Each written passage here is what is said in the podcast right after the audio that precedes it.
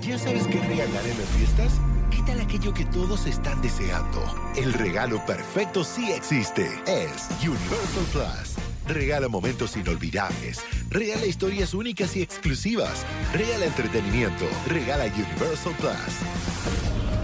Suscríbete ya. Estás escuchando Jordi Anexa, el podcast. Señores, seguimos aquí en Jordi en Exa y me da muchísimo, muchísimo, muchísimo gusto porque tenemos a nuestra consentida, favorita y sexóloga número uno, amigo. Sí, fíjate Ah. que eh, para la gente que no se acuerda, hace, unas- hace unos días hicimos una cosa que se llamaba Radio La Carta, donde la gente nos decía Ajá. qué quería que hubiera y mucha gente dijo, sexo con Edel, que venga Edel, que Sí, platique que no sé qué, haga las filias. Y entonces la gente te pidió, ¿y qué creen? Ya regresó. Sí, Edelmira Cárdenas.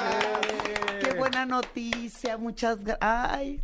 Me, mo- me mueve, muchas gracias. Ay, gracias. qué bueno. No, gracias al al público. Sí, un chorro de gente, ¿verdad? Sí, sí, sí, Todo nos decía que, "Ah, que- que le- que Edelmira". les encanta cuando jugamos con lo de las parafilias. Ya les dije que de todos modos yo soy el que siempre tiene la razón, pero la gente insiste que es un juego. Pero ¿qué vamos a hacer, no? Exactamente.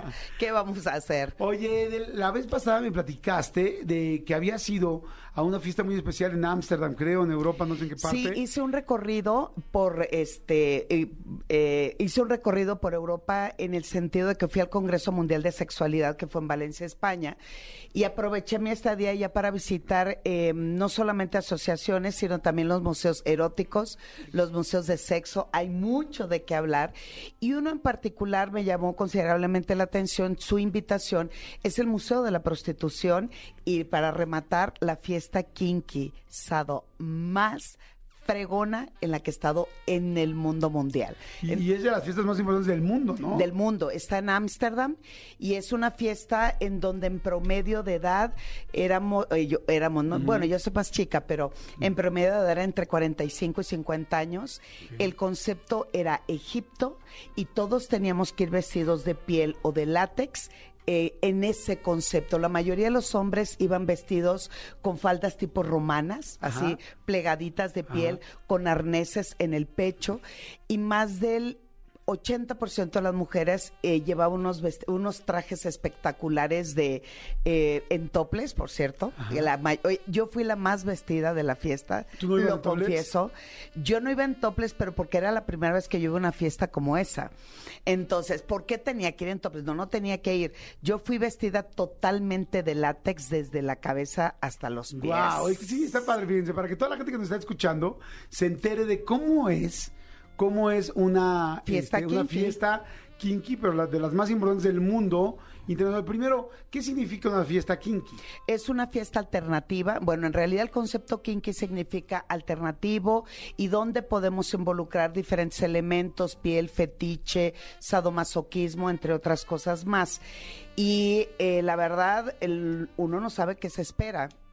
He ido a muchas fiestas en el mundo y hoy por hoy les puedo decir que me tienen que acompañar el año que ¿En entra. serio? Oh, sí. Oye, y bueno, y a ver, ¿quiénes van invitados a esta fiesta? Tú compras tu boleto, costaba 60 euros, pero tienes que comprarlo. En mi caso, yo, eh, como fui invitada, no me cobraron, pero la mayoría tiene que comprarlo hasta, hasta seis meses antes de la fiesta. En promedio, éramos alrededor de 900 o 1000 personas. ¡Wow! ¿Tantas? Y sí, y además, lo increíble, era un frío del nabo. Estamos a bajo cero en Holanda. Ay, qué horrible andar en una fiesta con tus cositas de fuera con frío, ¿no? ¿Cómo, cómo presumes? Es lo último que se me antojaría. o Te, sea. te juro, te juro, te juro que no está de ese tamaño. Claro. ¿Quién te cree? Claro. ¿Quién te cre- No, y además tenemos que hacer la fila porque hay dos, eh, hay unas personas que te revisan que tu disfraz esté de acuerdo a la ocasión. Y esos que son como policías de la entrada deciden si puedes ingresar o no, aun cuando hayas pagado tu boleto. ¿En serio? O sea, si no vas bien disfrazado. Ahora, ok, ¿dónde fue? Que ¿Dónde fue en un poblado muy, muy cercano a Ámsterdam, en una tipo bodega, pero la decoraron de manera espectacular como Egipto. Y cuando ingresabas, quien te revisaba la vestidura, bueno, para empezar me dijeron, no hay vestidores. Y yo, pues yo desde el hotel salí toda emperifollada de, de látex, ¿no? Y de piel. En el momento en que llegué al lugar, yo lo que vi es que la gente con esa cantidad de frío, pues no llevaba el disfraz puesto. Y eh, ¿Eran ingresamos. chamarras o qué? Traían, no, traíamos chamarras, bufandas, gorros, guantes, todo. Y cuando ingresamos nos indicaron, no hay vestidores, todo tiene que ser en los casilleros. Ese fue el primer encuentro con la fiesta, porque el 100% de las personas se desvestían y se vestían enfrente de medio mundo. No importaba edad, orientación sexual, estatura, color, se quitaban todo y lo, lo, lo chistoso del asunto es que yo llego y pues yo nada más me quito el abrigo, pues yo ya traía todo puesto. Y a un lado mío estaba un señor como de unos, que habrá sido 65 años, empieza a desvestirse y saca su disfraz. Y era un aro metálico que se introduce hasta la base del pene, saca testículos, saca pene, y en eso agarra una cadena desde ese aro, lo sube y lo conecta con otra cadena Ah, y hace bueno. ready. O sea, listo. ese fue su disfraz. ¡Guau! Oye, pero, pero a ver, yo, yo puedo comprar mi boleto y, y entro, o sea, no necesariamente tengo que participar en algo, o ta- simplemente No. puedo pre- ir a presenciar. Exactamente. Ahí, Ok. en, en- en mi caso, que yo soy eh, tremendamente boyerista, para mí la observación es básica y también me eleva a niveles eh, diferentes e inimaginables.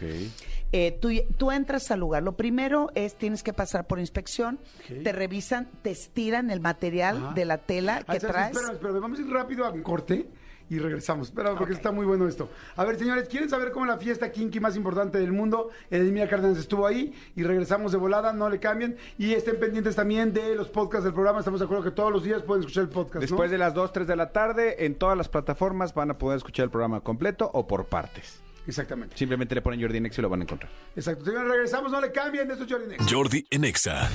Ya estamos de regreso con mi querida Elmira Cárdenas, que nos está platicando, sexóloga de este programa desde hace mucho más, casi 10 años. 10 años. Y este, y me da mucho gusto porque nos está platicando de la fiesta. Fue la fiesta kinky más grande y más importante del mundo. Sí. Entonces, bueno, te quedaste platicando que era todo egipcio y que la gente se empezaba a quitar la ropa ahí, o sea que todos iban con chamarras porque hacía mucho frío, pero ya adentro es todos Y vamos cada a se- y además unos disfraces espectaculares. Eh, Las mujeres llevaban mucho plumas, en el caso de los varones, lo de las cuales, y confieso, eh, nivel de excitación elevado, es ver a hombres con faldas tipo egipcia, egipcias, así largas, pero totalmente eh, de, de- de látex.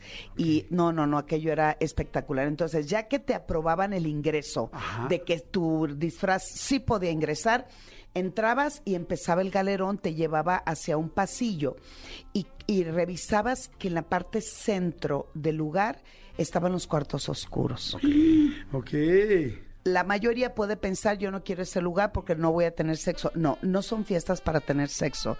Son fiestas para poder transitar en libertad de ser tú mismo sin ser observado. Entonces ya eh, Pero ingresamos ¿eso qué significa? O sea, ser tú mismo es poder tener sexo. lo que tú quieras hacer. Ajá. Había tres escenarios diferentes. En cada uno de ellos había eventos. Les voy a narrar el primero. Lo Oye, primero, también, no, no, es una cosa del cuarto oscuro. También qué canijos, porque se, se ahorran hasta la luz. O sea, Bueno, ya, pues, estos oye- ya lo digo, que quieren sacar dinero, o sea, 60 euros, se ahorran la luz, no ropa, no tal, o sea, no o sea, No tela, no, No electricidad. bueno, lo bueno es que te, te regalaban los ¿daban de condones. comer? No, te vendían, el- te, te vendían la bebida, no había nada de comer, por cierto. Era tierra literal de gigantes, porque la estatura promedio de las mujeres en aquellos países es como un 80. Y en el caso de los hombres es 1,95. Entonces, Wow. transitar entre aquella cantidad de gente me impactó. Entonces, eh, yo invité a una sobrina que me acompañó solamente a la fiesta porque no quiso hacer todo el tour por Europa, pero eh, eh, fue fantástico poderle irle explicando de qué se trataba cada situación y cada evento. El primero es un, un- unos cuerpos que danzaban de una manera que jamás lo había visto. Una cosa es bailar encima, arriba del escenario como table dance o como stripper, o digo, sin menospreciar, no. Era un baile y unas danzas que te llevaban a la creatividad y te llevaban a la fantasía erótico-sexual. Movimientos que te incitaban como... el- estoy hablando de lo personal y además me siento feliz de narrarlo en esta mi casa y en este mi espacio porque no me permitían grabar aun cuando yo era invitada. Claro. Está prohibido los celulares. Pero eran danzas que me hacían sentir que tenía contacto sexual con esas personas. ¿En serio? Es en serio. Wow. Y en eso la chica, haciendo su danza, pide una muleta. Y le dan una muleta, ¿no? Se engancha la muleta en el, en el, en el hombro y empieza a danzar con la muleta y luego pide otra y le dan otra muleta. Y en eso su danza la lleva Y que digan, está coja.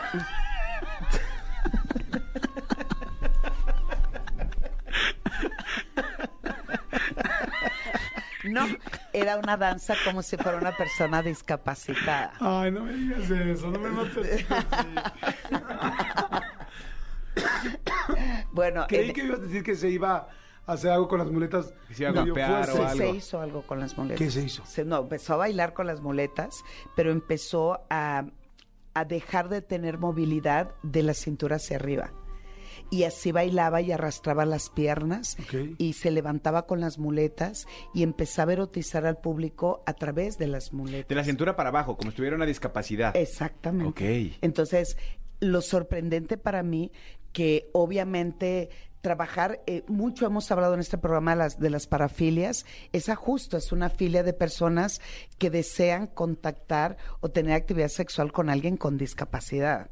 Y o con una condición. que no pueda que no pueda mover sus este, sus miembros. Exacto, entonces yo estaba así de, no inventes lo que estoy viendo. Fue de aplauso el performance de esa chica. Seguimos transitando, nos vamos a un área, además, no hay orientación sexual. ¿Eso qué significa? No puedes identificar, eh, porque por lo general la mayoría de las personas piensan, bueno, eh, todos los hombres se van hacia un lado, todas las mujeres hacia... No, ahí transitabas y veías absolutamente de todo. Seguíamos caminando por los pasillos, encontramos como un pequeño bar que el promedio de edad era como de unos 60 años, Ajá. Con música más, eh, no de punches punches como lo que vimos en el resto del lugar. electrónica, ajá. Exacto, era una música más, un poco más tranquila. Y lo espectacular de los disfraces con personas que tal vez tenían 80, 70 años y cómo erotizaban con esos cuerpos sin importar lo que tal vez podías decir o con quién contactabas, podías ver eh, una señora que me impactó, la manera en que acariciaba un chico, yo creo que tendría unos, unos 40 años, unos Ok. 35 años, y seguíamos caminando y te encontrabas con el calabozo. En el calabozo es sadomasoquista, donde eh, se dan diferentes prácticas eh, sadomasoquistas. Tenemos la cruz, estaba también el calabozo, estaba también eh, donde podías jugar con látigos y flogger y todo eso. Salimos y en eso me contacto con otro espectáculo donde estaba un chico como en trance y llega su domina, y porque digo su domina, porque él asumió en automático en cuanto, en cuanto ella aparece en el escenario, él asume el rol de sumiso. Ella trae en la mano una como cacerola Ajá. con una sustancia entre negruzca y color púrpura y él estaba rapado del cabello, entonces toma y le echa la cera en el cabello y ves cómo le sale humo del cabello, bueno, de la cabeza. Y en eso toma una tabla, me encanta el- el- la cara que tienen todos aquí en cabina, una tabla más o menos de un grosor como de 10 centímetros. Ajá. Él se la pone en su pecho y en, su- en su abdomen, en sus genitales. Y ahí había un pequeño orificio Ajá. donde la domina saca con fuerza sus genitales a Uf. través del orificio. Con fuerza dijiste. Con fuerza, él se veía que realmente lo disfrutaba, pero también se veía que estaba en trance y sobre todo un trabajo previo para llegar a ese nivel de éxtasis. Ella sacó unos clavos, No, no, No, no, no. Clavos y genitales no son palabras que van juntas. No, No, Edel, no, no, no. Ni en el diccionario. ni en el diccionario. Bueno, eh, eh, pasemos al siguiente espectáculo. No, no, bueno, no, no, lo sí dilo, sí dilo. Entonces eh, toma su pene, lo estira y en la punta del pene empezó a clavar sobre la madera. Toma clavo. otro clavo, en, levanta un testículo Ah, y no, no, no manches, no. Pero nada más, nada más la piel, nada más el escroto. Sí, nada más la piel, nada No, más la no, piel. no. O sea, Pe- o sea, prepucio y escroto. Te digo algo, siento, te pasa lo mismo, sientes en el estómago. Cañón. O sea, los que hombres, me- los hombres odiamos esas cosas. Así como que ah, frunce, frunzo O sea, todo. Bueno, le frunce puso tres clavos en un testículo, tres clavos en el otro, y en eso empieza a hacer un trabajo oral impresionante la domina. Saca su lengua y empieza primero a estimular la tabla, a, a- a como a chupar la tabla y empieza a hacerle sacar una, una lengua que está perfectamente trabajada y entrenada y empieza a estimular eh, eh, los genitales del caballero, lo cual se ve una tremenda erección, pero un tremendo dolor para él. Claro, porque al, al- al- al excitarse, pues se pone duro y lo que estaba clavado. Más Ah. Entonces ella lo que hace es darle varios Golpes. golpes para lograr que bajara la erección y se repetía la acción. ¿Cómo se llaman esos golpes, amigo? Tienen un...